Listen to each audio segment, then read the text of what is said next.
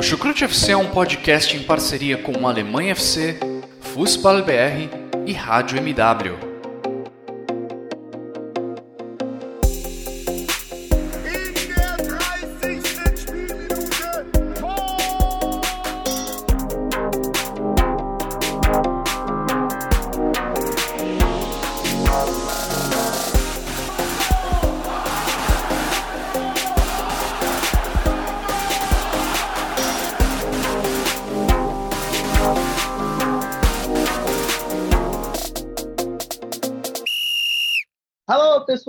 Sejam todos muito bem-vindos a mais uma edição do Chucrute FC.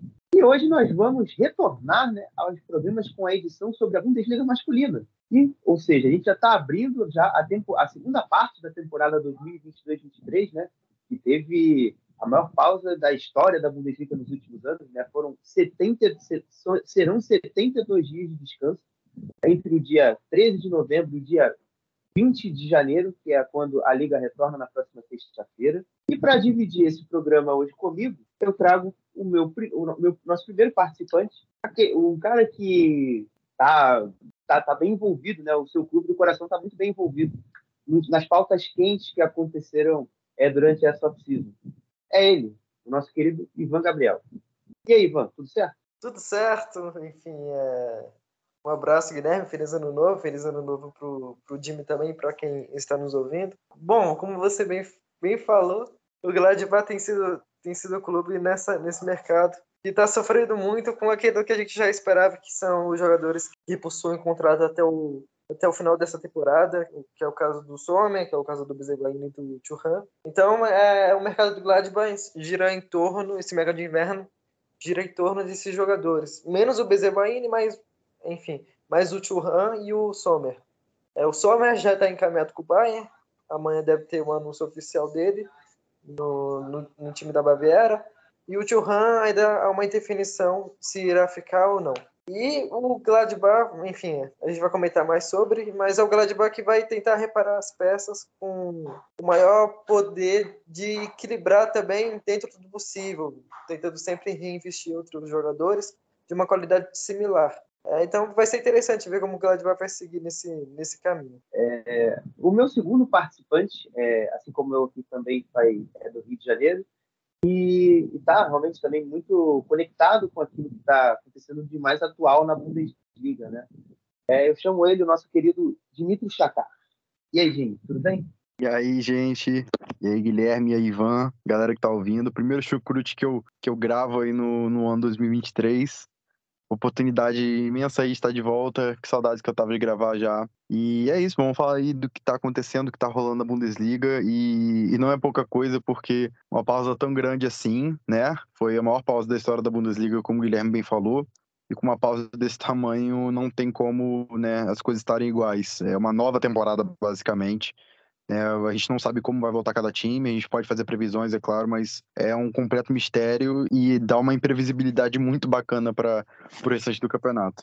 E aí, baseado no que a gente tem aí de lesões, de retornos, de, né, de contratações, a gente pode fazer uma, uma previsão. E vamos tentar fazer isso aí hoje. É, né? O nosso ouvinte não tem acesso aqui ao chat da, da, nossa, da nossa gravação, mas eu até defini essa, essa pausa aqui, até com o título da Cal, como Bundesliga, o retorno, como se fosse até uma alusão ao título de algum filme aí é, que existe aí já aí na, no planeta Terra. Enfim, é de, de fato, cara, como o Jimmy disse na explicação inicial dele, é, é a pausa mais longa da história e a gente tem uma, uma segunda temporada dentro de uma já existente, é uma coisa que eu acho que, por exemplo, para confrontos europeus vai fazer muita diferença em relação principalmente à Liga Inglesa, que está jogando bola nem um maluco desde o dia 26 de dezembro, que eu acho um esculacho com quem torce para clubes ingleses, porque eu acho, eu parto do princípio que no final do ano você tem que beber sua cerveja, comer seu peru, chester, tender, o que você mais gosta na ceia de Natal, na paz e tranquilidade.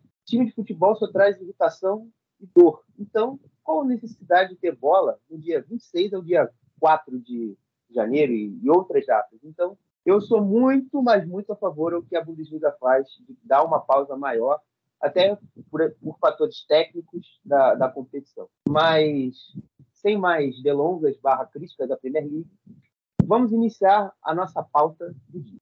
Bom, dentro das equipes que mais é, se moveram, se movimentaram nessa, nesse, nessa pausa da Bundesliga foi o Bayern de Munique, né? o atual líder do campeonato, uh, com quatro pontos de diferença para o segundo colocado, o Sport de Freiburg. E, obviamente, né, uh, nos últimos nos últimos momentos assim dessa, dessa janela que ainda está aberta e tá, estará aberta até o dia 31, uh, você teve a questão agora mais recente do Ian Zomer, mas eu gostaria de iniciar a nossa conversa falando sobre o reforço do meio-campo. É, o Bayern, que antes do ano virar, é, teve a questão das lesões do Goretzka no meio-campo e também o problema físico do Sabitzer, e já foi já pensando em 2023-2024, investindo em Konrad Leimann, jogador do meio-campo do Leipzig, e que chega uh, na equipe do Bayern no final é, desta temporada, no início do verão europeu. Eu gostaria de saber de você, Dino, o que você enxerga, o que o Lyman pode acrescentar, aquilo que o Lyman é, traz de recursos para o Bayern de Munique daqui, da partir da próxima temporada em diante? Olha, eu tenho uma, uma opinião em relação a essa contratação, que é a seguinte, é... Primeiro de tudo, eu vou falar pelo, pelo jogador, tá? O Leimer, ele é um jogador de muita qualidade, isso é, isso é claro, é um ótimo jogador, né? É relativamente novo, é, e que pode acrescentar muito ao Bayern, né? Porque chega de graça, então o custo-benefício do acordo é, é, é, gritante, entendeu? Se você contratar um ótimo jogador assim de qualidade, você tira ele do rival, nem né? mesmo que o Leimer, até por lesões, né, tenha perdido a sua titularidade no Leipzig, né? Nessa temporada não, não, não teve um destaque porque pouco jogou né, no Leipzig, é, justamente por, por estar lesionado a maior parte do tempo. É, sobre, agora, sobre o encaixe dele no Bayern, né? Mesmo chegando de graça e mesmo sendo um ótimo jogador, eu tenho certos problemas porque o time me parece muito já de, é, completo, certo? E assim, ok, o Goretzka tem um problema recorrente de lesões, um jogador que é, é, tendencioso a se lesionar, tá? Mas a gente teve uma recuperação do Sabitzer, tá? O Sabitzer jogou bem quando jogou, né? Muito diferente da temporada passada, ele teve boas atuações. A gente teve um Gravenbert que é, ainda precisa se adaptar tá, mas é uma promessa enorme, é um garoto de potencial enorme, que também pode atuar para essa faixa do campo, entendeu? Sem contar que o Kimmich é titular absoluto do time, né? Então, assim, eu fico um pouco pensativo sobre como exatamente o Konrad Leimer se encaixa nesse, nesse, nesse projeto do Bayern de Munique. Né, assim, é, dentro dessa perspectiva de, de, um, de um time que já é muito competitivo, de um elenco que já é muito completo. Faltava, sim, talvez um jogador do perfil do Leimer, que é um que um, esse jogador de pressão mesmo, sabe? Um jogador que não para um segundo, que pressiona o campo inteiro, entendeu? O Goretzka é esse cara, né? Mas, como eu disse, quando ele se lesiona, o Bayern já não tem ninguém. Mas, como eu disse, eu, eu, eu, realmente não sei se era o ponto de que, ah, trazer o Leimer, sabe? Eu, eu acho que é uma oportunidade de mercado interessante, mas o Bayern já queria pagar por ele na temporada anterior, eu não entendia. Então, assim, eu acho que para comprar elenco é ótimo, mas numa posição muito inflada. Talvez seja o caso, não sei, de vender o Sabitzer, mas não sei. Eu, eu, eu, eu, acho que por mais que ele possa agregar, seja um substituto interessante para o Goretzka, é, eu não entendo muito bem. Eu acho um luxo do Bayern, tá? A minha opinião aqui é um pouco de luxo do Bayern. Tem o um ponto positivo dele poder jogar de lateral direito, mas, enfim, com, com o Pavar saindo, né, que deve sair, vai sair. É, isso pode ser interessante. Mas acho que é um pouco de luxo do Bayern. Para o jogador, eu não entendo, sinceramente. Para mim, o lado do Leimer não faz sentido nenhum. Acho que vários clubes fariam mais sentido para ele do que o Bayern de Munique. Mas aí é ele ter confiança no treinador que ele tanto trabalhou tantos anos, que é o Nagelsmann, né? Enfim, vamos ver quem vai perder espaço nessa, nessa parada aí, caso o Leimer realmente venha a, a receber uma minutagem interessante do Bayern. É, você tocou num ponto interessante que se chama a rotação do elenco, né? Uma expressão que a gente vê muito mais constante no basquete, por exemplo, mas que nesse Bayern é um dos problemas principais, por exemplo, numa peça que você cita, é, na, na, sua fala, que é o Ryan Gravenbert, que já até forçou com que o consultor dele, né, ou seja, o empresário, é, talvez é, já procurasse clubes nesse inverno para ele sair, mas eu acho que isso, por enquanto, ainda não se confirmou em propostas e, e, e, e também uma saída. Mas uma, certo fato é que o Gravenbert está insatisfeito no Bayern de Munique no momento. Então, é, eu, eu acredito que realmente vai bagunçar ainda mais a rotação.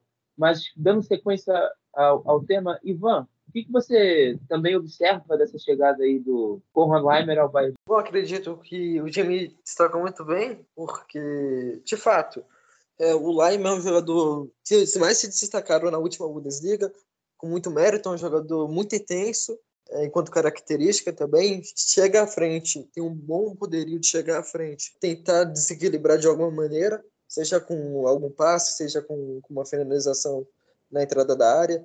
Então, é uma negociação curiosa, porque, de fato, ainda há muito ponto de interrogação ao entorno disso, do porquê o Naimer acabou por escolher o Bayern, sendo que, enfim, querendo ou não, ele teria mais opções. É...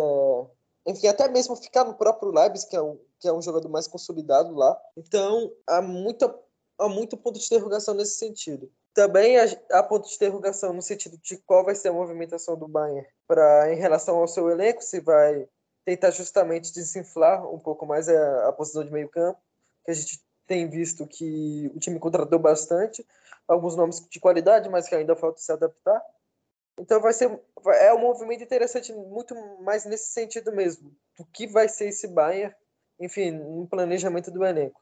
Bom, dando também já uma seguindo uma certa coerência na linha do tempo, eu também vi a questão da lesão de Manuel Neuer, né, que também eu acho que é quem dá a base para o maior, para maior crise, assim, entre aspas, de, de fatos no Bayern, né, porque após a lesão dele, até explicando ao nosso ouvinte que não está muito por dentro, se tentou se convencer do Urras, seu substituto imediato, depois uma, o Alex Rubel, em paralelo também, acho que até ser mais justo, em paralelo também teve sendo a primeira possibilidade de reposição do Manuel Neuer, o Manuel Neuer que teve uma lesão é, na perna depois de ter depois de ter esquiado, né, uma prática que até condenável em algum para alguns alguns médicos, né, ainda mais um, esportista de alto rendimento, no meio de uma temporada, não é uma um costume, não, não é um esporte assim que você possa praticar e você não você vai ficar imune a lesões. Isso aí, por exemplo, é, infelizmente, né, até teve problemas com o Michael Schumacher,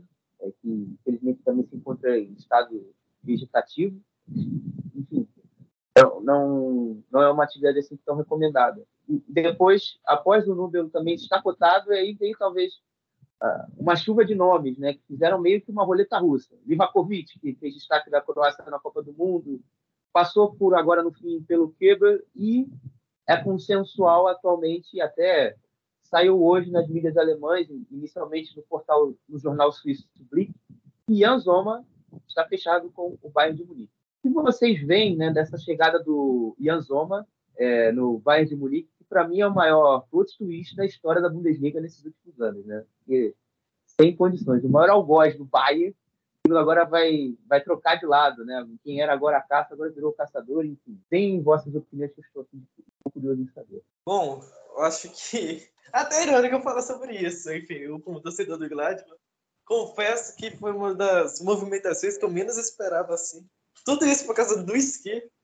Então isso acabou desencadeando vários fatores. Bom, é, agora falando obviamente sobre a transferência, como será o ganho e obviamente alguns detalhes sobre o acordo entre Gladbach e Bayern. É claro que o, o Sommer é, sem dúvidas, um dos melhores goleiros da Bundesliga. É, pelo menos a, nas últimas duas temporadas, boa parte de quem assiste a liga vai concordar que de fato ele foi o melhor goleiro é, do campeonato dentro desse período. É, o Bayern só não substitui o Neuer à altura porque, enfim, o Sommer não tem uma identificação com o clube que nem o Neuer tem. Mas, enfim, de qualidade, é um, é um jogador que nas últimas temporadas, tanto enfim, pelo, pelo Gladbach quanto pela seleção suíça, é um jogador que tem se demonstrado no mais alto nível do futebol.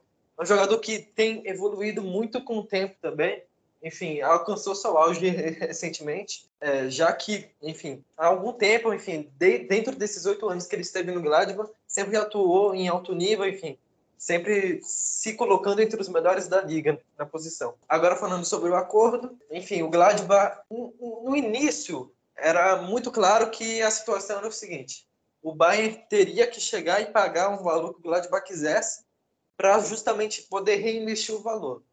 Então o Bayern tentou pesquisar é, no início com uma oferta de 4 milhões, enfim, que era se especulava que era de 5, mas enfim, depois foi para 4. E o Bayern gradativamente foi aumentando o valor, enfim, da proposta, mas o Bayern propriamente, enfim, se colocou numa situação muito desconfortável no mercado, porque, enfim, não intensificou o contato com o Nubel e o Sommer quando era necessário, que seria no início desse mês, enfim, final do mês passado também. Então, o, o o, o Bayern, perdão, acabou se levando pela barriga, literalmente. Enfim, foi deixando para a última semana, a semana decisiva, é, essa semana que começa a Bundesliga, que volta a Bundesliga. Então, enfim, o Bayern se viu muito pressionado e naturalmente aumentou a pedida para, para o que o Gladbach é, queria. Enfim, o negócio só não foi fechado de primeira, com a primeira ao, aumento da oferta do Bayern, por conta do bônus. O Bayern é, colocou um milhão de bônus, só que referente a um título da, da Liga dos Campeões, coisa que o Gladbach vê como menos provável de acontecer nesse momento. Então, enfim, como o negócio foi fechado hoje, pelo que se especula pelo Build, pela Sky, foi um milhão de bônus, são 8 milhões no total, mais um milhão de bônus pelo título da Bundesliga, 250 mil pelo, pela, por uma possível, enfim, taça da Liga dos Campeões ou da e também da Copa da Alemanha, totalizando 9 milhões e 500 mil euros. Por aí, então, é o Gladbach que trabalhou muito bem nesse sentido. E também veio o Jonas Omni como uma opção que, enfim, vai custar basicamente o mesmo valor. E também uma boa opção, enfim. A gente vai comentar mais sobre, sobre o Omni daqui a pouco. Eu acho uma boa venda do, do Gladbach, né? Acho que eu entendo que alguns podem ficar, caraca, por que, que o Sommer? Mas a verdade, a verdade é que o Sommer dificilmente ia renovar seu contrato. Muito improvável que ganhar seu contrato. Então consegue, né? Quase aí, deve conseguir né, 9 milhões é, de euros com goleiro, né, que costuma sair mais barato, e aos 34 anos. E faltam seis meses de contrato. Então, assim, para as circunstâncias, foi assim, uma boa venda do Gladbach. É, o Omiri é um bom goleiro também, vai conseguir repor com boa qualidade. E como é a vida, né? Porque o Sommer, ele, se a gente olhar para trás, ele estava muito especulado, inclusive chegou perto de ir para o Nice da França na, na, última janela. Todo mundo ficou, cara, como assim o Sommer no Nice? Um goleiro do nível do Sommer, entendeu? E, tipo, todo mundo ficou chocado na época, todo mundo achou um absurdo, porque era quase um crime, né?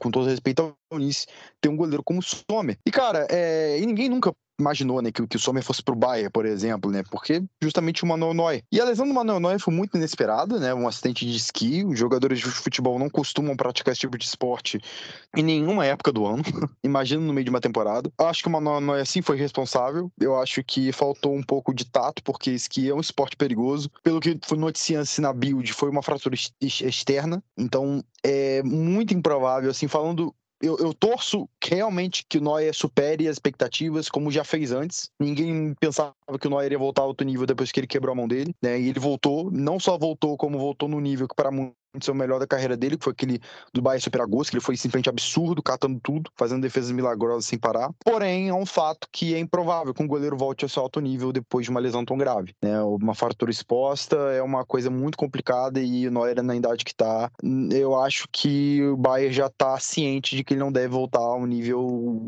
em alto nível não pelo menos ao nível Neuer. E assim, muito se perguntou como que o Bayern vinha para esse jogo contra o PSG, né, que é uma que é um, obviamente um confronto pesadíssimo em questão de qualidade. Como que o Bayern voltaria para esse confronto sem o Neuer, visto que vai enfrentar um trio MSN, MSN, MMN, né, que obviamente conseguiu aí grande sucesso na Copa, que foi o Mbappé e o Messi, o Neymar nem tanto, né? E muito vai se falar, vai ser engraçado ver a mídia, né? É, menosprezando o Bayern pela perda do Neuer, falando, ah, não vai ter o Neuer, não vai ter o Neuer, sendo que tem o Sommer. E vai ser muito divertido, né? É, vai acontecer. E assim, eu falei no Twitter, né? Cara, o Bayern perde um 10, sim, porque o Neuer é um 10. Para mim é o maior goleiro da história. E mais substitui com 9. Nas últimas duas temporadas aí você vai ter o Will Sommer que que na Bundesliga, pegando assim só o parâmetro de goleiro da Bundesliga, catou mais que o Neuer. Foi melhor que o Neuer. Foi melhor que o Neuer. Porque é óbvio que o Neuer tem uma amostragem de Champions, que é um palco acima, é claro. Mas na Bundesliga, exclusivamente, o Sommer foi melhor que o Neuer. O Sommer é o melhor defensor de pênaltis que o Neuer.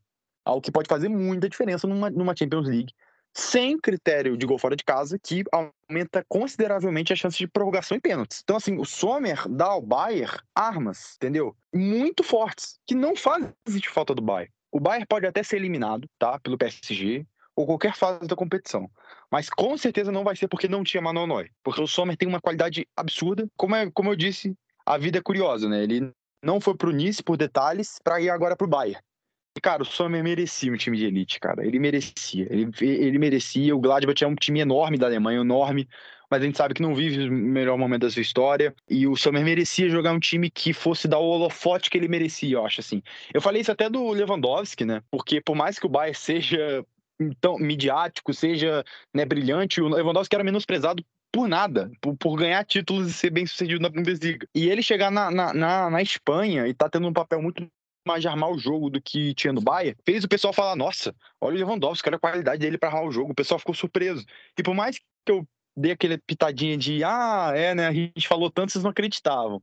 É, dá um gosto bom também, porque você gosta quando os jogadores se prova para esses críticos, né? Mostra que a Bundesliga não é uma várzea nem perto disso. Então agora a gente vai ter a chance de mais um jogador tão subestimado chegar num, time grande depois do Lewandowski, né? Que, que foi, foi ganhar respeito só agora, parece, né? Na, no Barcelona. O Kostic mesmo na Juventus, que foi uma chuva de elogios pro Kostic. O próprio Haaland, que já era respeitado, mas no, no Manchester City ganhou um novo nível de respeito. Então, assim, os jogadores da Bundesliga estão, estão se mudando, alguns é, indo para times melhores, outros nem tanto, e estão ganhando respeito com isso, entendeu? Isso vai valorizando também a liga. E agora acho que é a vez do, do Sommer provar isso no Bayern de Munique e ganhar o reconhecimento que ele tanto merece do grande público. Mas, como eu disse, uma excelentíssima contratação do Bayern. Era a melhor opção que o Bayern tinha no mercado. É, e com o Reich pro resto da temporada seria desastroso. O Reich é um goleiro extremamente duvidoso. E, sinceramente, acho que é tão duvidoso ao ponto do Bayern consideravelmente ter risco de perder a Bundesliga, tá? Porque para mim o Reich não tem condição. O Bayern, para quem não lembra, jogou com metade de uma temporada com o Reich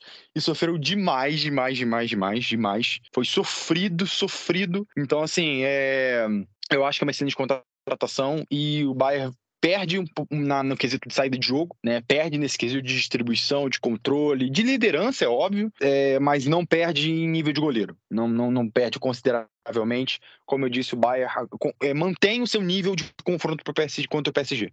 Chega contra o PSG com a mesma moral que estava antes. Não acho que perde em absolutamente nada. Então é isso, né? Acho que a gente debateu bem, bem profundamente, ficou bem, bem, bem resumido sobre o Bayern de Munique. Então já vamos já passando já para o próximo tema, né? O tema que também está intimamente ligado ao Bayern, né? Que é o tema Borussia Mönchengladbach, né? É, a gente já meio que adiantou o Ivan, principalmente um pouco mais do que ele já vê do posicionamento de reposição do Ian Zoma, mas seguindo e voltando, no caso, voltando nele, eu gostaria de ter a tua opinião, irmão, é, sobre o que você enxergou da, do, da gestão do Roland Virtus né, nesse inverno. Né? Eu já dando a minha opinião, e eu acho que a minha última fala também sobre o Gladbach, eu achei que essa questão da negociação do Zoma deu uma arrefecida, porque eu acho, por enquanto, o inverno muito modesto, mas eu acho que eu entendo o posicionamento por conta da, da questão financeira.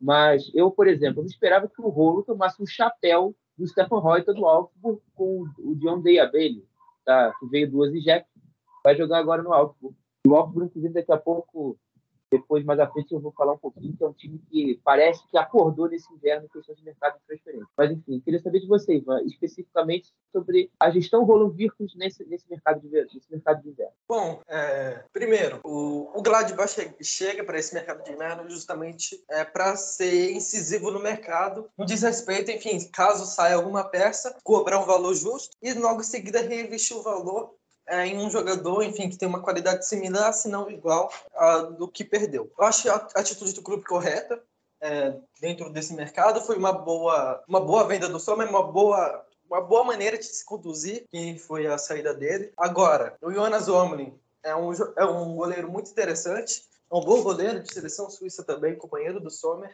Enfim, tem tudo para se provar na Bundesliga também. É, então é um jogador interessante de se acompanhar nesses próximos anos, enfim, nesses próximos meses também, dentro da Bundesliga. Agora, tem as outras questões. O Gladbach é um time que agora está tá focando muito mais no que vai fazer no próximo verão, que é o mais importante. Enfim, a gente já vê algumas movimentações do clube em algum sentido. É claro, o Gladbach já tem total certeza que o Marco Churran vai sair, por isso, enfim, já busca alguns centroavantes no mercado. Também, enfim, foi especulado muito o Bielo, é, enfim, que acabou indo para o Augsburg. Também foi, agora está sendo especulado o Niklas Fulkrug no Werder Bremen, mas é uma opção mais cara para substituir, substituir o Thuram. Então, o Gladbach que está monitorando o mercado ainda, buscando essas, essas peças. Mas, enfim, também partindo do ponto de vista do próprio time, a manutenções são importantes. O, o Kramer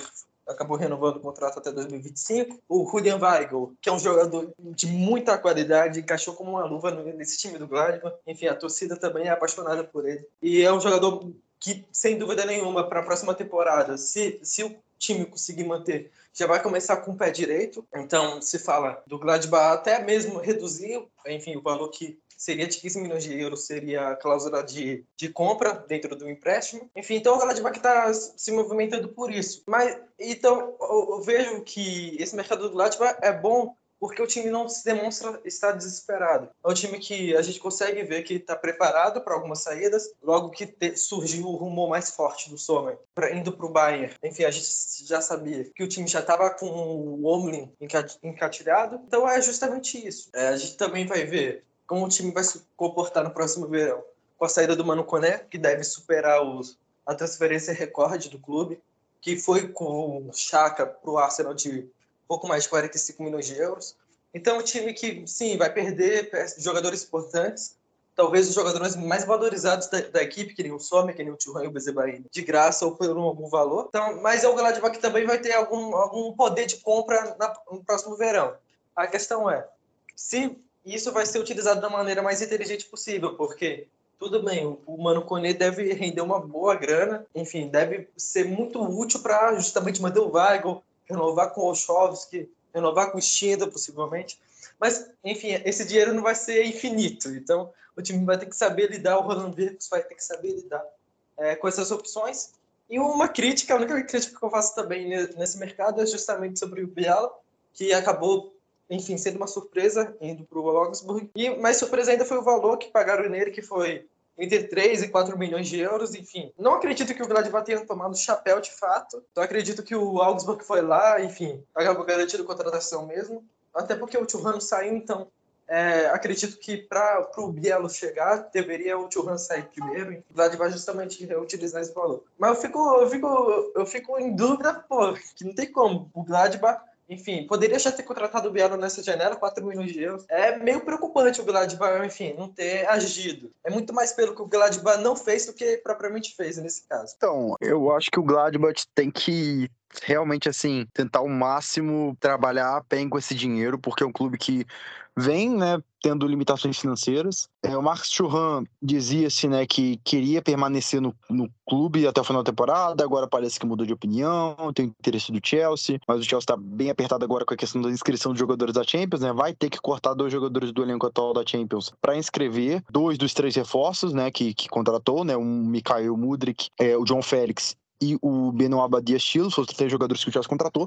Então, é, não sabemos como que essa questão do Marco Churran com o Chelsea vai desenvolver, né? Porque parecia muito, muito quente, né? Mas essa questão aí da inscrição do Champions League meio que deu uma esfriada nos interesses do time. Ter que cortar dois jogadores do elenco. Teria que cortar. É, inclusive, falando do Mudrik parcialmente, né? Muito curioso que o, que o Leverkusen quase comprou ele por 25 milhões de euros, né? E agora ele foi pro Chelsea por, por 100 milhões, incluindo bônus. Como, como mercado muda rápido. Mas o Gladbach tem, vai ter que saber fazer, construir muito bem, né, a suas, a, seu time para a próxima temporada com talvez pouco dinheiro, né? Perdeu o Sommer, é, mas como eu disse, fez uma boa venda. O Manu Kone é um jogador que está aí né, na fila para ser vendido. O Leipzig tem muito interesse nele, né? O, o até perguntaram para o Max Ebel, que era do, do Leipzig, né? Foi pro, foi, era do Gladbach, foi para o Leipzig sobre o interesse e ele não, não desmentiu, né? Ele tipo ficou naquele verde, né? Diz que ah, tem muitos jogadores que ele tem interesse, muitos jogadores bons, sei lá o quê, então ficou meio no verde, vamos ver aí o que, vai acontecer. Mas o Gladbach eu acho que tem que trabalhar bem com essa questão de, de realmente procurar jogadores jovens, né, com potencial, né, sem gastar muito, sem fazer loucuras financeiras. Eu acho que é tentar reconstruir o time dentro do possível. O FARC trabalha muito bem com jovens, ele sabe trabalhar com jovens, né? No Norwich ele dava muita prioridade para os jovens, então acho que é algo que, eles, que ele tem já um know-how bom para desenvolver dentro do Gladbach. E é isso, vai ser uma reconstrução, né? Eles perderam o Ginter, é, perderam, agora vão perder o Sommer, é, acabaram de perder o Sommer, é, vão perder provavelmente o Marcos Churran, vão perder provavelmente o, o, o Kone, vão perder provavelmente o Benzebaini, entendeu? E agora é hora de olhar para frente e tentar achar soluções né, dentro da realidade do clube. Eu acho que se for bem administrado, o Gladbach consegue né, fazer bom desenvolvimento de, de time a longo prazo, entendeu? Mas acho que tem que ir no caminho certo, sem, sem muitas loucuras financeiras. O bom, de, o bom, entre aspas, de perder jogadores como Ginter, como Benzebaini, como Sommer, até Marco Churran, é que são jogadores de alto salário, né? Provavelmente a uma, a maior inflação da folha. Então o, o Gladbach começa a liberar muito espaço de dinheiro que é gasto, né? Já que as, as folhas salariais dos clubes são o que é mais caro, né? De, de tudo. Então, assim, acho que é um ponto positivo aí que eles têm adiante. É, eu, eu acho que realmente a gestão das transferências do Gladbach, por enquanto, principalmente num ponto de, de, partidas, é um pouco negativo, né? Mas também o clube fica tem uma questão de barganha muito limitada, né? Trabalho do campo, eu acho que do FARC já foi um pouco difícil nessa primeira, nessa primeira metade da temporada e acho que vai ser ainda mais importante para fazer com que o Gladbach consiga ter algumas bases para não só ter poder de barganha para renovar os contratos que estão por vir, mas também para atrair novos jogadores, que é importante.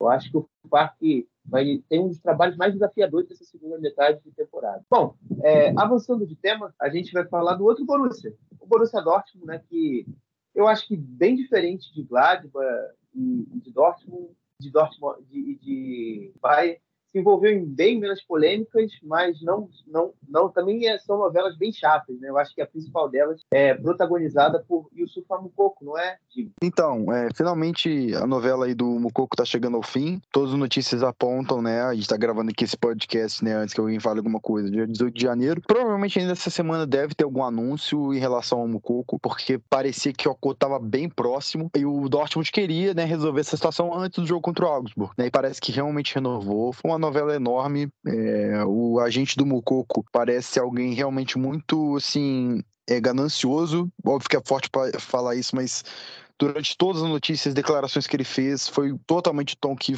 que se deu. Então, assim, acho que atrapalha realmente a vida de um atleta. Eu tinha muitas, muitas, muitas expectativas ruins em relação ao futuro do Mucoco, caso ele deixasse o Borussia Dortmund agora. Não é porque eu acho que o Borussia Dortmund é o único lugar onde o jovem pode se desenvolver, é óbvio que não.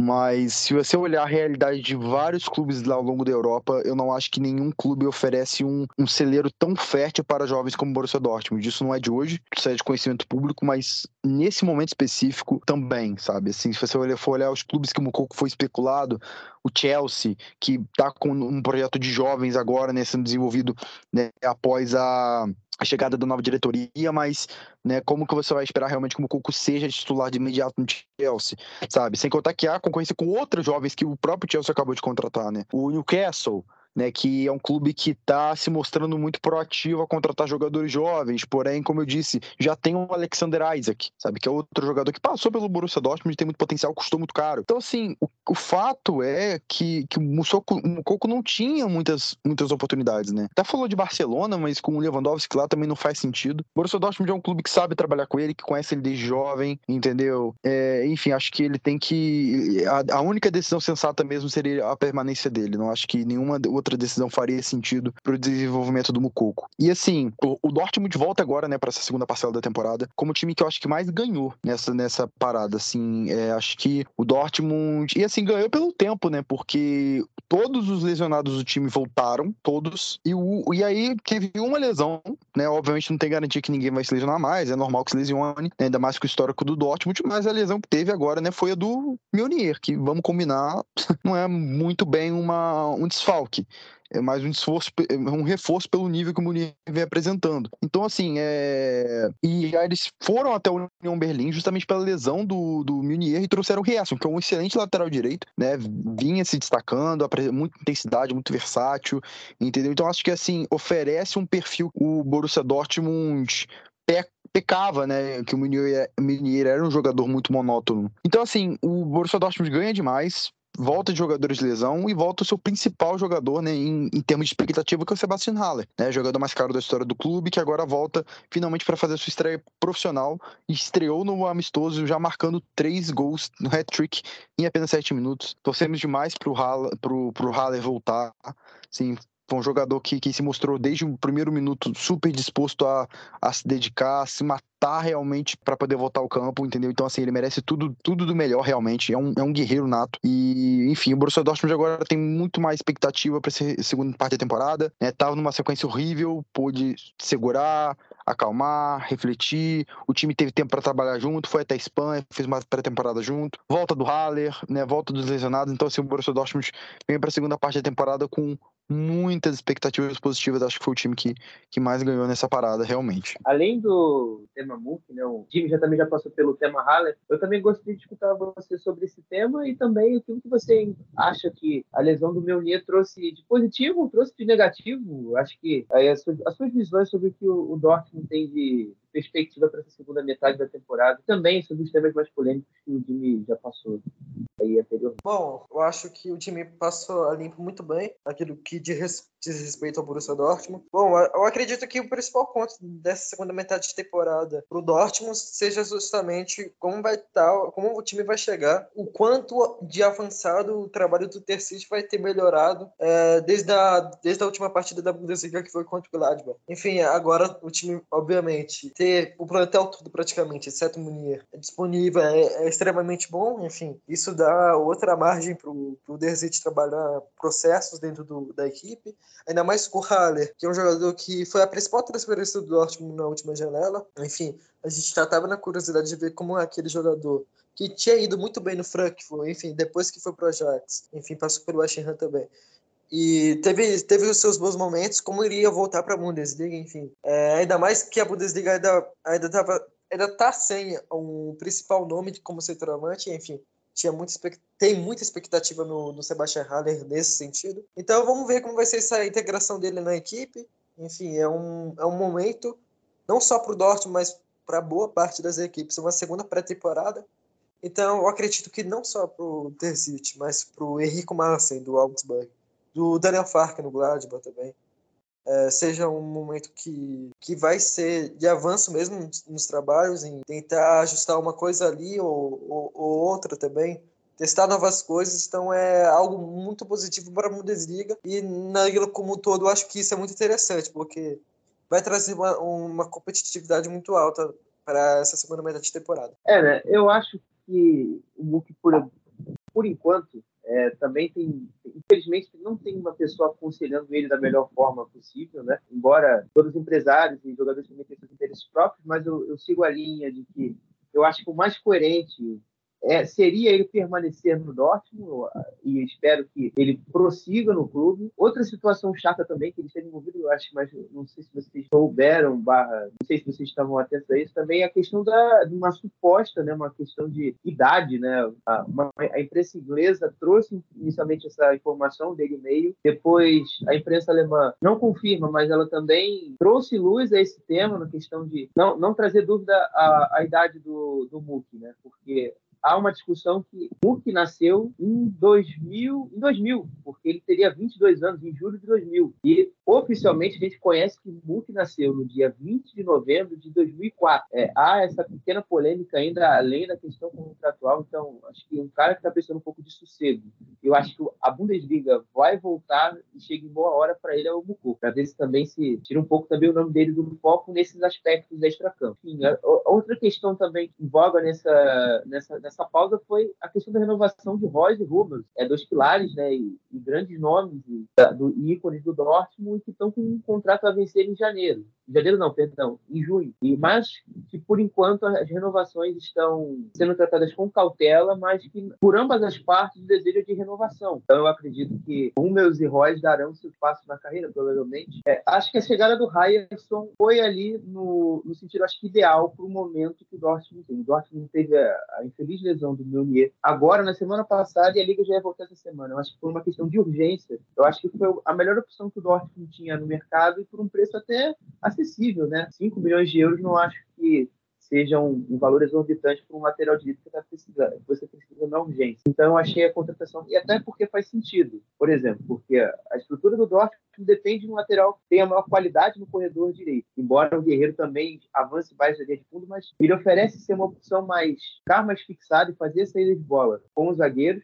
e, e, também avançar mais por dentro, mais pelo centro de campo. E para essa dinâmica funcionar melhor pelo outro lado, pelo lado direito, para a gente não ter uma equipe totalmente, entre aspas, ruim torta, a gente vai ter um lateral mais de corredor no lado direito agora com o Ryerson, um cara que ataca mais a cidade, chega mais ao fundo que pode ser um cara de melhor associação, tanto por fora quanto por dentro, com ponta direita do Dortmund. Então, acho que uma contratação melhor, inclusive até porque o Meunier não tanto essa característica, embora também chegue bastante à frente, mas a qualidade dele dos cruzamentos é, é bem oscilante. Né? Você já viu o período do Meunier com bom índice de acerto de cruzamento, bom rendimento, mas também você já viu o Meunier muito abaixo do, do, que a gente espera. Acho que principalmente no início dele na passagem do Dortmund, que se você escutar os, os chutes antigos, você vai ver que era figurinha carimbada na minha, nas minhas críticas. Ele e o Henrique e o Henrique, eu acho que isso aí não tem jeito, é peladeiro, nada. Enfim, a gente já meio que perpassou por todos os times assim, que, eu, que a gente gostaria de dar maior enfoque, né, porque estiveram mais em voga, tiveram temas mais relevantes, mas eu não posso deixar de citar outros temas aí que circundaram o ambiente da Bundesliga é, nesse, nessa pausa longa de 72 Bom, começando no Leverkusen. Florian Wirtz está de volta, né? O começou a ganhar minutos nos amistosos agora de preparação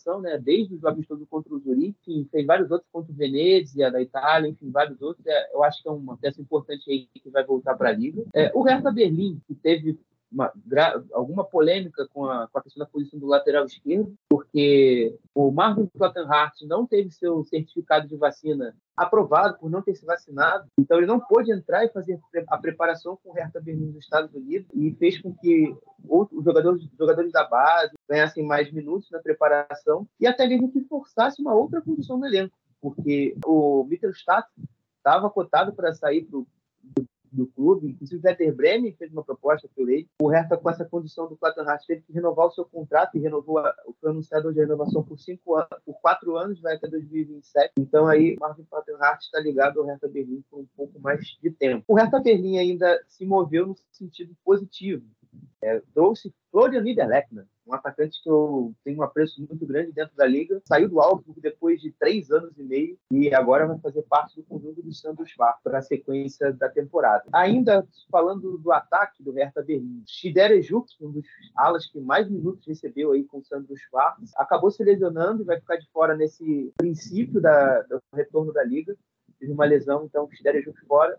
E o Wilfried Tanga também teve uma lesão, mas esse já não assusta tanto assim é, a sua parte física e, e, acredito que estará em ordem jogar em Bochum contra o VfL é, no próximo sábado. É, passando do clube, o Augsburg também é um tema é, muito forte nessa, nessa, pausa da Bundesliga, porque o clube se movimentou bastante.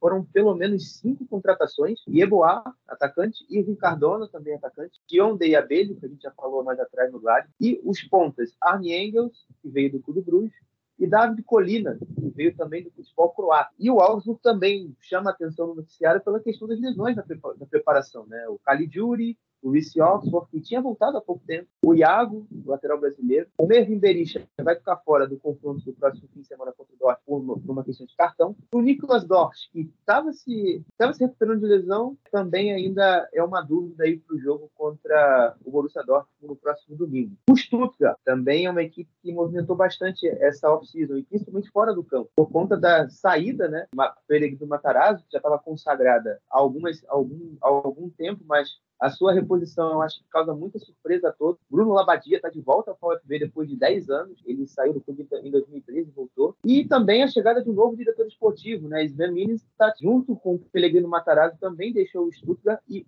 Fábio Wolvermuth veio do Paderborn é, e também chegou do Stuttgart. Inclusive, para mim, é um dos melhores recrutadores da segunda divisão da Bundesliga. Eu acho que é um, um cara que vai dar muito certo no VfB. O torcedor que nos escuta, eu acho que foi uma escolha muito sensata aí da, por parte da direção, de Alexander Ver, principalmente. Também merece suas críticas né, nessa, nessa gestão, mas né, nesse ponto eu acho que ele foi muito bem com a chegada do Wolvermuth. Enfim, o, uh, o Borro, uh, o Borro também teve muitas, uh, algumas movimentações né, nessa sequência é, de pausa. tanto em viés de saída, tanto em viés de chegada. É, o principal delas na saída foi a saída do Luiz Musset e indisciplina, né? Não, não era um cara recorrente assim, de, chegar, de cumprir prazo de chegada de treino, isso causou que Thomas Letts descartasse a utilização dele completamente no elenco. E também Jens Horn, lateral esquerdo, que veio nesse verão do Colônia e foi, se transferiu para o Nuremberg e por lá mesmo já está machucado, vai ficar um bom tempo fora. Então, o empréstimo do Borro é, de Jens Horn para o Nuremberg meio que também não, não, foi muito útil, mas por enquanto ele se recupera do clube, do clube da Franconia. Fora do campo, o Borrom também se reforçou, trazendo Mark Lettel, é um assistente, um, uma espécie de número dois é, da gestão esportiva do União Berlim, pois era o braço direito de Oliver Runert, um cara que mudou a, a gestão de mercado do União Berlim nos últimos anos. E nas contratações dentro do campo, Pierre Koundé, que enfrentou a seleção brasileira na Copa do Mundo, pela seleção de Camarões, desembarcou no Ruhr vai reforçar o meio-campo do Borro.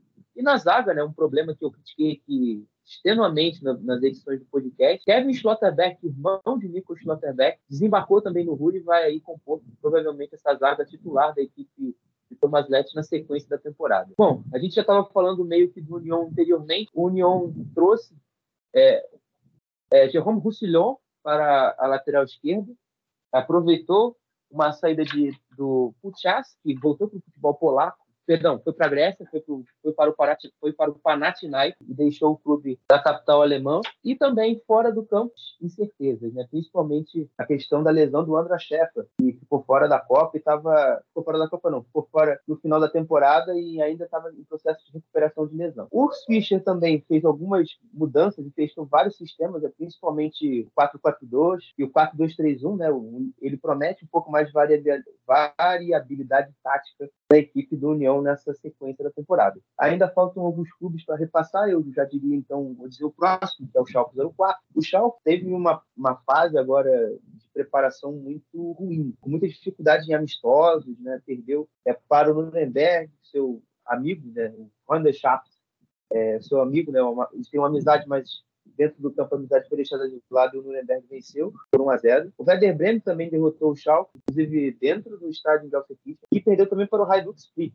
O Schalke também empatou com o Rapid Viena, o Osnabrück e o Zurich, da Suíça. Uh, mas o Schalke teve também muitas dificuldades para contratar jogadores, é, trouxe Niklas Tauer, do mais, contou com o reforço interno do Shoichiro Kazuki, das divisões Sub-23 do Schalke, e agora também está tentando a, fechar a contratação de Marlon Frey para substituir Seb Poulsen, que se machucou nessa preparação aí vai ficar de fora do Schalke é, por algumas semanas. Outras lesões também foram aconteceram Schalke durante esse período, né? O Yoshida que se machucou recentemente, o próprio Tower que chegou e já se machucou, o Dominic Drexler contraiu Covid, do Thomas Reis e do Rodrigo Salazar. O Alex Trau também se machucou no amistoso contra o Nuremberg, também está está machucado. Nessa primeira parte aqui, que eu acho que vou dividir em dois, porque são muita coisa que aconteceu, então, nessa primeira parte aqui, o que, que vocês destacam? Eu sei que eu passei por muita coisa, eu sei que eu passei por vários clubes, eu não sei se vocês conseguiram pescar tudo, mas eu quero escutar aquilo que vocês conseguiram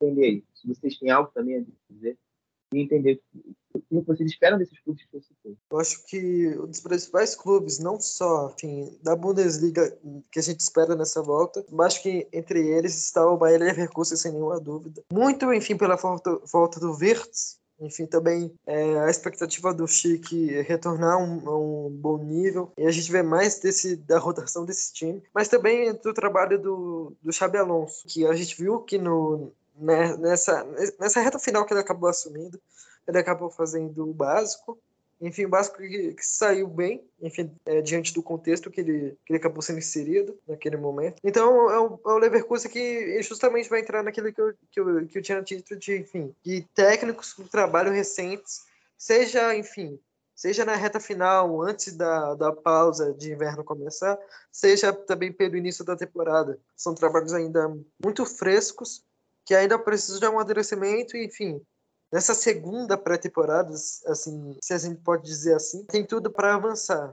É, não só o trabalho do Alonso, mas dos demais também. Não, eu acho que o, que o Ivan foi perfeito, assim. Eu ia também destacar o Bayer Leverkusen, porque, né, desses outros times que, né, que o Guilherme fez essa passada aí por cima, cara, é um time que me anima muito, porque a gente sabe que a realidade do Bayer Leverkusen com certeza não é nem perto de ser é de um clube que briga para não cair e como vencendo, sabe? Essa não é nem, nem próxima a questão do Bayer Leverkusen, seja em, em elenco, seja em retrospecto dos anos recentes. É um time com potencial para muito mais. Teve problemas de bastidores, houve uma, uma junção de muita coisa, né? Mas eu acho que o trabalho do Xabi Alonso é muito uma, um sentimento, né? Um gosto, né? Deu um, foi um tirar gosto, né? Porque a gente viu muito pouco dele antes da pausa. É, chegou numa situação péssima. É um cara que nunca literalmente tinha sido técnico, né? É o primeiro cargo dele profissional. Eu tinha treinado time de base e agora ele pega, pegou, né, um time do Bayern Leverkusen numa situação completamente calamitosa, né? O time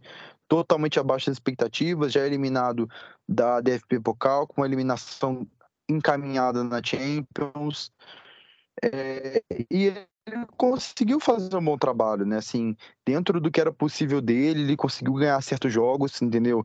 Dentro do que era possível dele, conseguiu ganhar até do Atlético de Madrid é, na Champions League, conseguiu garantir uma vaga na League e para quem tipo não acompanhou o grupo, pode parecer um absurdo você garantir uma vaga, mas era um grupo muito equilibrado e o Bayer Leverkusen parecia estar encaminhado para nem pegar competições europeias, então ter pego a vaga da Europa League do Atlético de Madrid foi um grande feito sim. E eu acho que o Xabi Alonso agora eu tô animado para ver, entendeu? Porque ele teve, como eu disse no início do podcast, é uma nova temporada. A gente simplesmente não tem como saber como os times a gente pode fazer projeções baseadas no que eles apresentaram, baseados em reforços e tudo mais, mas é muito difícil, porque é, é, é a pausa foi muito grande, sabe? Muito grande. Vários jogadores é, é tiveram é, momentos diferentes dentro da Copa do Mundo, entendeu? E, enfim, a, essas questões influenciam demais. Então, assim, eu tô animado para ver o que, que o Xabi Alonso vai produzir com esse Bayer Leverkusen. Era um jogador fantástico né, que, que destacava-se justamente pela, pela inteligência dentro de campo, né, pela capacidade de se encaixar né, em diferentes momentos do campo com, com muita qualidade de passe. Então, assim, eu, como treinador, eu espero o mesmo nível de inteligência, o mesmo nível de QI. É claro que isso não é garantido, mas é o que eu espero. E principalmente Florian Wirtz, né, que é um jogador de uma qualidade absurda. A gente viu quanto que o Florian Wirtz, Bayer Leverkusen sentiu falta do Wirtz, né, e é difícil não sentir um jogador de tanta qualidade. E depois de uma lesão tão séria, todo mundo esperava que talvez ele fosse sentir e demorar para voltar, mas não foi não, é, demorar para voltar bem, eu digo. Mas não foi o que aconteceu. O Virtus, nos amistosos que jogou, já deu uma assistência, já, já, já fez um gol, um belo gol, inclusive. É um jogador que voltou muito bem né, nos amistosos, com muita qualidade técnica, inclusive, né? Então, assim, o ânimo é, sim, muito grande para ter ele de volta. Então, assim, Bayer Leverkusen, tô animado para ver ele de volta, tô animado para ver como todos os times, né, vão estar tá aí, tô curioso para ver todos. Mas o Bayer Leverkusen e o Borussia Dortmund são times que eu tô mais curioso, eu acho, porque são times que, que tiveram muitos reforços. E vamos ver também como o Patrick Schick vai voltar, como o Ivan falou muito bem, é fundamental que o Patrick Schick volte bem. A primeira parte da temporada dele foi muito ruim, é um jogador muito importante para o Bayer Leverkusen. Então, assim, para mim, o Bayern Leverkusen e o Borussia Dortmund são os clubes que mais estão aguçando o meu, o meu paladar para esse retorno da, da Bundesliga. Como eu sou bem diferente da galera, a galera, obviamente, não é, é cada uma opinião, né? isso aí é opinião, você vai dividir às vezes. Eu, tudo que eu estou de fato interessado em saber o que vai acontecer, que vai ser revolucionário, são Freiburg, Colônia, Schalke, Schalke, Colônia, Freiburg e o União Berlim, por conta dessa questão, principalmente Freiburg União pela questão física, eu, eu gostei, acho, acho, que a história, o roteiro que eles construíram na primeira fase da temporada também foi fantástico. Eu quero ver que eles são capazes de chegar. Acho que o Colônia Schalke são Schalke um pouco menos nesse momento, até pela bagunça que se encontra o Schalke. Mas assim, o Colônia eu acho que também é um clube muito capaz de reconstruir a sua rota que terminou muito mal nesse início de temporada. Eu acho que e com ele, inclusive, que eu vou começar essa segunda parte desse apanhado de clubes aqui que eu me debrucei aqui em falar. E eu já vou avisando você, cara, Vitor, acho que alguns aqui eu não. Dos 18, eu acho que vai ter um ou dois ali que eu não vou falar porque todo respeito, acho que ainda as notícias dos outros ainda são um pouco superiores a, ao que de fato é, todos os clubes tiveram de relevância. Por exemplo, o Colônia trouxe Davi Zelf para reforçar a sua equipe, né? O, o, Colônia e também tem a recuperação de Dejan Vitic, eu acho que é talvez a principal novidade nessa desse, desse time de Stefan Baumgart para a sequência da temporada, o meio-campista do time está de volta. Além disso, é, Florian Kainz renovou seu contrato até 2020 com o UFC, um, um jogador que estava estava cotado para sair no verão. Além deles, El Chifre também é, é um que estava cotado e tem problemas para renovação e provavelmente deve sair de graça. Mas também, fora do campo, as lesões também fortunaram bastante o Baumgart nessa preparação. O Sebastião Anderson está machucado há muito tempo, mas o Florian Witz não vai poder participar dessa segunda metade da temporada. E o Zelko também se chegar a estar muito atrelado a isso, dá uma segunda opção para o Stefan Tigg. E além, claro, o Jan Tillman também teve uma lesão nesses amistosos de preparação, mas esse tem a previsão de voltar mais rápido. Talvez o início da temporada do Colônia seja um pouco turbulento ainda, o reinício, mas eu acho que com o passar das rodadas vai se readaptando, vai conseguindo criar é, um nível competitivo melhor. Outro clube é o Mainz. O Mainz também teve problemas sérios de lesões, né? O Onisivo, o Stefan Bell, é, Anton Starr, o, o Jonathan Buchart, que faltou, né? Não esteve presente na, na preparação agora na Espanha em Marbella por muito tempo por conta de uma lesão no, no joelho, foi inclusive a Munique para operar, e, e, o time também se viu na necessidade de contratar jogadores, principalmente para o ataque, com essa questão física do, com as questões físicas do Onesip, do Burkhardt e até do Delano Burgzor, que também se machucou, mas ainda não chegou, não trouxe, conseguiu reforçar o ataque, mas trouxe para a defesa. É, as poucas opções, né, e com a lesão do Stefan Bell, fizeram com que Martin Schmidt e Christian Heidel se mexessem e, e, contratassem um zagueiro, e é isso. O Hoffenheim também é uma equipe que teve bastante mexida nos bastidores, né, acho que principalmente com o retorno do Islas Bebu e também com a, com a contratação do Casper Dolberg, que também vem ajudar esse, essa equipe no ataque, que teve um ataque muito pouco é, opção em alguns momentos e poucos gols marcados. E, o André Bettenreiter focou a preparação, não só na melhora de, dos aspectos defensivos, mas também na questão de marcar gols. E ele até se apresentou insatisfeito em alguns momentos com os amistosos do time. E fora do campo, eu acho que a principal novidade é a saída do Jorginho Rutter, mas eu acho que também evidencia um grande trabalho é, do Alexander Rose na gestão. Eles, eles compraram o Ruter por 750 mil euros e venderam por 28 e tem a opção de bônus de 12 milhões para a negociação chegar em 40. Assim, foi um trabalho fantástico de, de, valor, de valorização do jogador, obviamente, e também que o dinheiro que chega aos cofres do Hoffenheim aí, próximos meses, enfim, dias, anos, aí para essa equipe de Shanghai. Fora do campo, trouxe também um cara para auxiliar, né? O Alexander Rose na gestão esportiva, o Firmin Wegler, que jogou no clube até 2017, é, estava no Bayern é, e é o novo chefe do departamento de, de licenciamento de contrato do Hoffenheim e deve atuar em paralelo também com Alexander Rosen na questão da, das contratações e na, na, procura por novos jogadores. E com isso, eu fecho né, esse podcast. Agradeço aos nossos padrinhos, aos também os companheiros do Alemanha FC, do Fußball BR, é, nos ajudam também aí com a divulgação do nosso com a divulgação do nosso podcast. Chucrute FC é um podcast é, em parceria A gente já está chegando ao fim dessa edição, né? Lembrando que a Bundesliga retorna é, nesse próximo dia 20. A, a terceira liga, para quem tem interesse de ver, já retornou na, na última sexta-feira e a segunda divisão volta no dia 28 de 28 de janeiro. E eu vou trazer um vou fazer um pequeno boletim é, falando sobre o que mais aconteceu ou separando alguns clubes específicos, como a gente fez aqui, é, para falar um pouquinho dessa divisão, que teve algumas movimentações principais clubes lá também. Então, dito isso, uh!